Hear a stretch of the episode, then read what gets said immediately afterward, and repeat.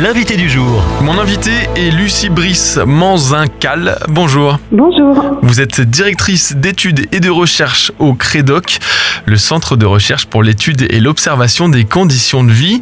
Et vous publiez depuis de nombreuses années le baromètre du numérique, un concentré de données au sujet du taux d'équipement numérique des Français de 12 ans et plus, ainsi que leur usage et leur place dans la vie quotidienne.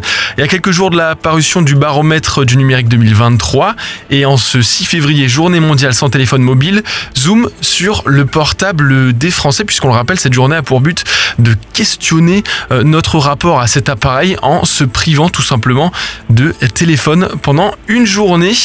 Alors il faut commencer par faire une différence entre téléphone portable et smartphone, puisque les chiffres ne disent pas la même chose. Tout à fait. Si on parle de téléphone mobile, euh, dans ce cas-là, c'est 95% des Français de 12 ans et plus qui vont devoir se priver de leur téléphone.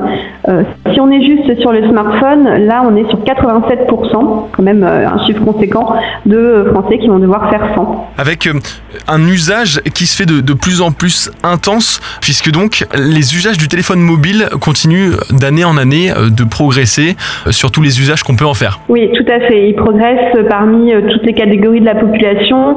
On a des effets de rattrapage des plus âgés qui auparavant étaient moins équipés, euh, qui aujourd'hui euh, sont plus équipés et ont aussi plus d'usage. Quand on parle d'usage du smartphone ou des téléphones mobiles, c'est plutôt des usages smartphone, c'est naviguer sur Internet, échanger des messages via des applications, téléphoner via des applications, télécharger des applications, tout ça c'est en forte progression ces cinq dernières années. Et ce qui va rendre cette journée mondiale sans téléphone mobile peut-être difficile, c'est que le numérique a de plus en plus de, place, il est de plus en plus présent pendant ce que vous appelez les temps morts. Oui, tout à fait. Euh, donc quand on attend, euh, quand on fait la queue dans un endroit, on en profite pour euh, échanger des messages, pour naviguer sur Internet.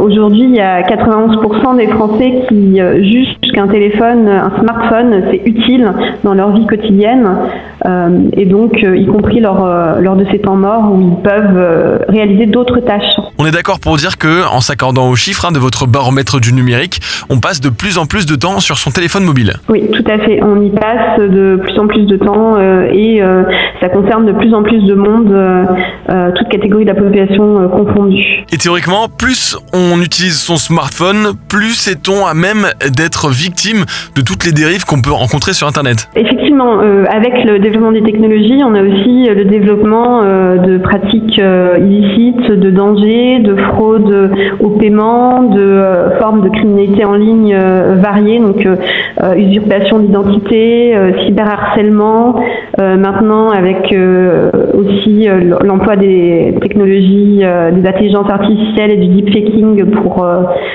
faire des faux.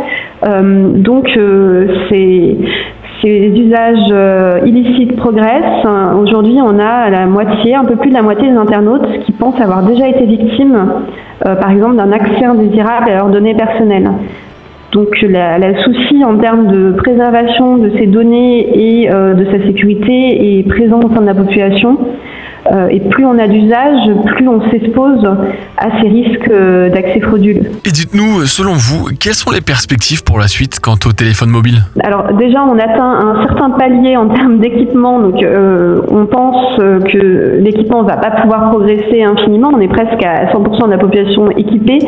par contre, les usages continuent à s'accroître. On se rend compte par exemple que de plus en plus de personnes jouent aux jeux vidéo, deviennent joueurs vidéo via leur smartphone. Et donc, euh, on pense qu'il y a des usages qui vont se développer par l'intermédiaire euh, du smartphone. La journée mondiale sans téléphone mobile d'aujourd'hui risque donc d'être un défi pour plus d'un. En tout cas, on retrouve vos chiffres du baromètre du numérique en se rendant sur votre site internet credoc.fr. Je rappelle, le Credoc, c'est le centre de recherche pour l'étude et l'observation des conditions de vie. Un grand merci, Lucie Brice Manzincal, directrice d'études et de recherche au Credoc, d'être passée par le micro de Phare.